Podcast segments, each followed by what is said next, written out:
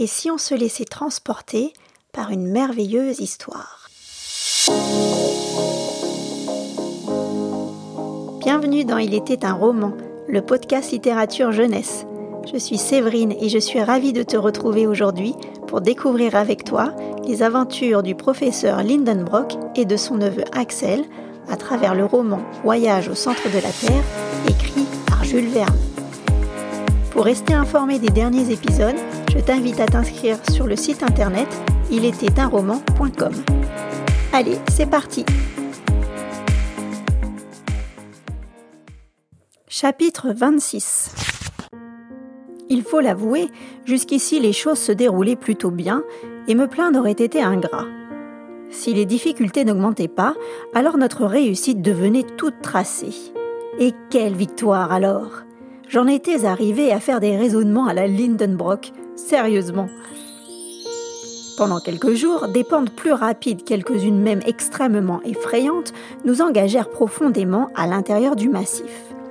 Certaines journées, on gagnait jusqu'à 10 km vers le centre grâce aux descentes périlleuses, pendant lesquelles l'habileté de Hans et son merveilleux sang-froid nous furent très utiles. Cet impassible Islandais se dévouait inconditionnellement et grâce à lui, plus d'un mauvais pas fut franchi dont nous ne serions pas sortis sans lui.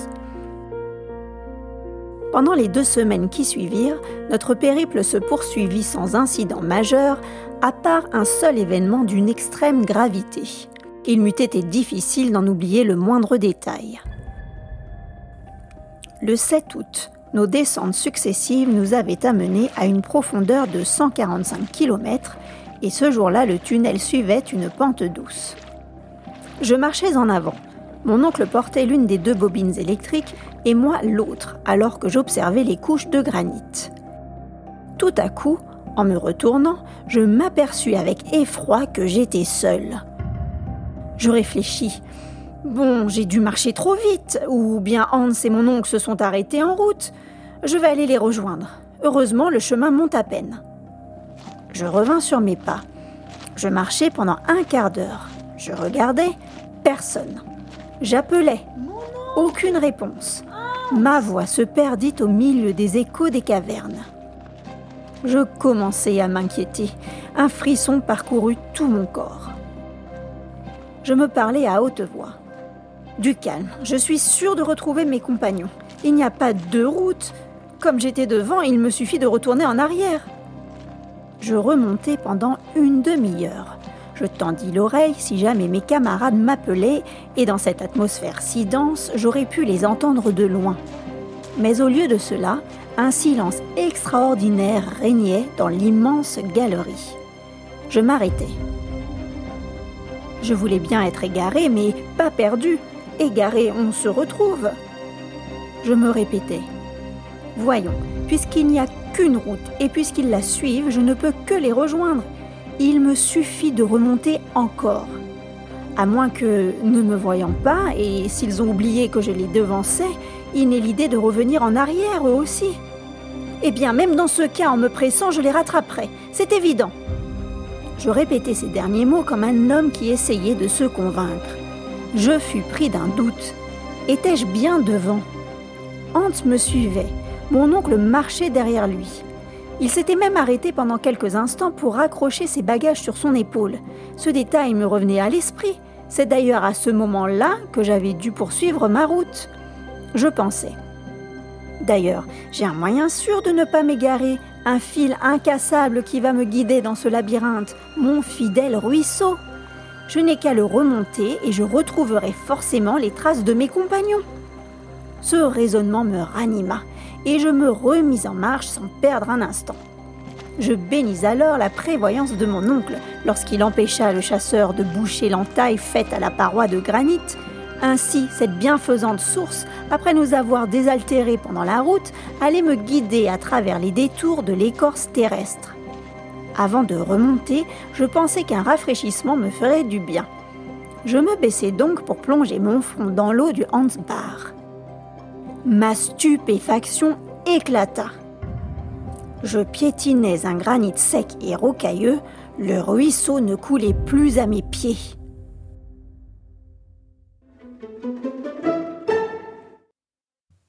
Chapitre 27 Il m'était impossible de décrire mon désespoir, tant la perspective de mourir dans les tortures de la faim et de la soif et d'être enterré vif me terrifia. Comment avais-je pu me retrouver à perdre le cours du ruisseau Car enfin je voyais bien qu'il n'était plus là? Je compris alors la raison. J'avais dû croiser une intersection et mon esprit, accaparé par mes observations, ne remarquait pas que je m'engageais dans la mauvaise direction ni que je quittais le Hansbar. Le ruisseau, naturellement, continuait à suivre sa route en dévalant sa pente douce, tandis que je m'éloignais en bravant un nouveau chemin sec. Comment revenir? Aucune trace, aucune empreinte de mes pas n'avait marqué le granit que je foulais. J'eus beau retourner ce problème dans tous les sens, il eût bien fallu me rendre à l'évidence. J'étais perdu. Oui, perdu à une profondeur qui me semblait interminable. J'essayais de me changer les idées en me replongeant péniblement dans mes souvenirs sur Terre. Hambourg, la maison de Königstrasse, ma pauvre Gretel. J'en avais le cœur lourd. Puis, pris d'une vive hallucination, je revoyais défiler les incidents du voyage, la traversée, l'Islande, M. Fredrickson, le Sneffels. Je pensais que garder espoir était signe de folie. Il valait mieux désespérer. Abattu, je savais au fond que toutes les chances de me ramener à la surface du globe s'envolaient. Personne ne pouvait me remettre sur la route du retour ni me réunir à mes compagnons. Misérable et inconsolable, je m'en remis à mon sort malheureux. J'imaginais en retour mon oncle miséreux souffrir de me chercher en vain. Prenant conscience de ma fin certaine, je me laissais emporter par mes souvenirs d'enfance et ceux de ma mère que j'avais connus si peu. Ce retour vers le passé m'apaisa et me permit de me concentrer de nouveau sur ma situation. Je fis un rapide bilan. Il me restait trois jours de nourriture et ma gourde était pleine. Je ne pouvais donc tenir plus longtemps. Que devais-je faire? Monter ou descendre? Quand soudain, tout s'éclaira. Monter, évidemment Je devais retrouver le point où j'avais quitté la source à cette fameuse intersection. Là, une fois les pieds dans le ruisseau, je pourrais toujours regagner le sommet du Sneffels. Comment n'y avais-je pas songé plus tôt? Il y avait évidemment là une chance de m'en sortir. Le plus pressé était donc de retrouver le cours du Hansbar. Je me levais et m'appuyant sur mon bâton ferré, je remontais la galerie. La pente était assez raide et je marchais avec espoir. Pendant une demi-heure, aucun obstacle n'arrêta mes pas. J'essayais de reconnaître ma route, mais aucun signe particulier ne frappait mon esprit je reconnus très vite que cette galerie ne pouvait me ramener au croisement des deux chemins. Elle était sans issue. Je me cognai à un mur infranchissable et je me laissai tomber sur le roc. Quelle épouvantable déception. Anéanti, mon dernier espoir venait de se briser contre cette muraille de granit. Entièrement perdu dans ce labyrinthe, plus aucune fuite ne semblait raisonnablement possible. Il fallait mourir de la plus effroyable des morts.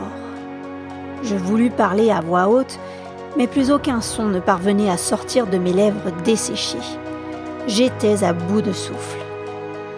Alors que je pensais vivre les pires angoisses, une nouvelle terreur vint frapper mon esprit. Ma lampe venait de se casser en tombant. Je n'avais aucun moyen de la réparer. Sa lumière, de plus en plus pâle, allait finir par s'éteindre. Je sombrai en observant le courant lumineux disparaître. Une dernière lueur trembla dans la lampe, je la suivis, je l'aspirai du regard, puis le noir absolu tomba. Un cri terrible m'échappa. Alors, ma tête se perdit. Je me relevai, les bras en avant, essayant d'avancer à tâtons, en me cognant parfois douloureusement J'essayais de fuir dans ce labyrinthe tortueux, descendre, toujours descendre, courir à travers la croûte terrestre, appeler, crier, hurler, puis tomber et se relever, le visage couvert de sang, et toujours prêt à frapper encore quelques murs impossibles à anticiper. Où me conduisit cette course folle? Je l'ignorerai toujours. Après plusieurs heures, à bout de force, je tombais de tout mon poids le long de la paroi et je perdis toute sensation de vie.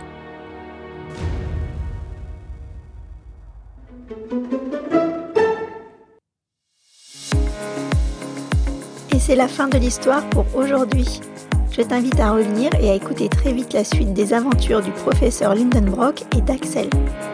Et si toi aussi tu aimes les podcasts d'Il était un roman, merci de me laisser 5 petites étoiles sur ton application podcast et viens t'inscrire sur le site internet il était un roman.com.